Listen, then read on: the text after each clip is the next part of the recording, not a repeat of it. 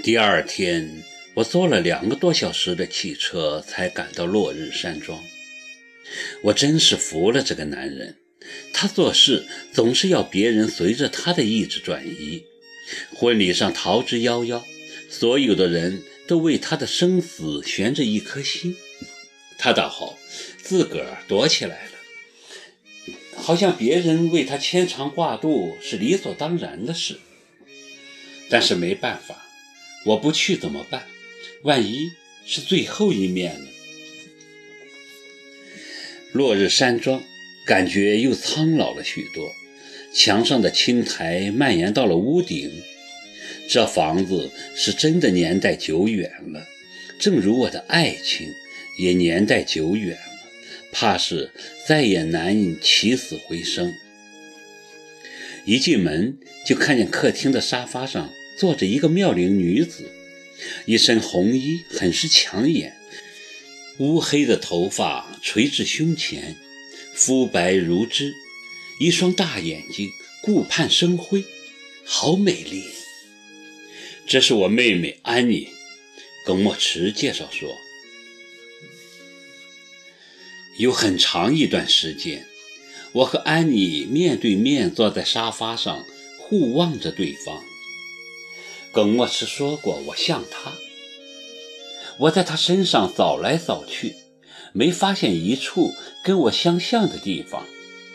她那么美丽，气质高贵，岂是我这样的草根女子可以匹及的？而他也很好奇的在我身上搜索，想必耿墨池也跟他说过同样的话。他也在我身上寻找。他想要看到的东西，他的眼睛好大，长而翘的睫毛忽闪忽闪，酷似奥黛丽·赫本，只是鼻子不够高挺，有点小家子气。但这丝毫也不影响他的妩媚，因为他的嘴唇是很浑厚饱满的那种，性感撩人。这就在某种程度上弥补了他鼻子的缺陷。我看着他，觉得他给人的感觉很复杂。他的眼睛纯净如天使，嘴唇却是一种与纯真截然相反的魅惑风情。这样的女子打动男人不奇怪，但能让同样是女人的我也为之倾心就不简单。果然是气质非凡，安妮笑吟吟地看着我。难怪我哥这么喜欢你，你比那女人可强多了。我很局促，一时不知说什么好，偷偷看了看坐在另一边的耿墨池，居然没事似的自顾喝着茶。安妮，你先上楼去，我有话单独跟他说。他呷了口茶说。好的，那你们慢慢谈。安妮很有礼貌地朝我点点头，就起身离开。她从我面前经过时，我发现她的身段很好，曲线动人，走起路来风情无限。我的目光追随着她的倩影，一时失神。你还好吧？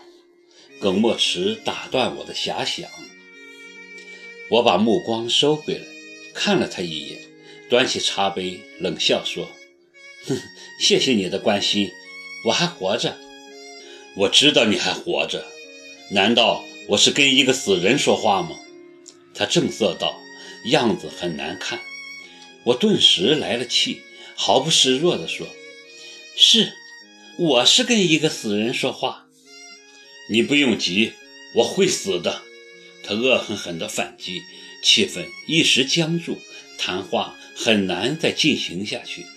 最后还是他退步了，叹口气说：“真没想到我们会弄到这个地步，见面就吵。我不想跟你吵，我叫你来不是跟你吵架的。我没有力气，也没有时间跟你吵。”我别过脸，眼睛望着落地玻璃窗外的花草，白考。这也许是我最后一次跟你谈话了。过两天我就要离开这座城市，我要去日本。这一去，回来的可能几乎为零。你难道真的无动于衷吗？你要我怎么样？事到如今，我还能怎么样呢？跟我一起去日本。你在开玩笑？这个时候，我还有心情跟你开玩笑吗？他又端起茶杯喝了一口，看着我。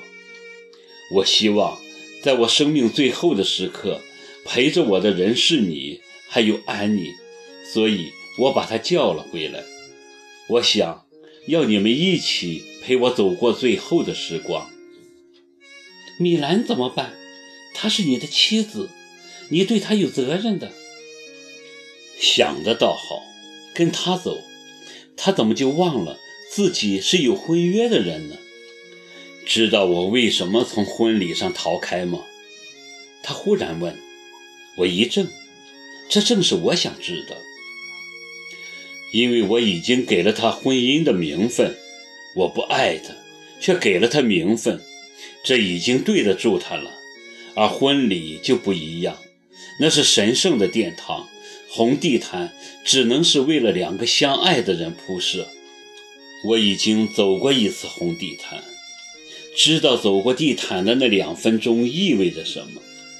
意味着爱与不离不弃，也意味着无怨无悔。米兰，她不配，我给予她的和她得到的已经够多了。作为我的妻子，我当然还可以给她更多，但唯独神圣的婚礼，我不能给他。从一开始我就反对举行婚礼。是他不顾我的反对自行决定的。我跟他说过，即使举行婚礼，我也不会参加的。他不信，以为我在跟他开玩笑。她是个庸俗而虚荣的人，这样的女人怎么配跟我走红地毯呢？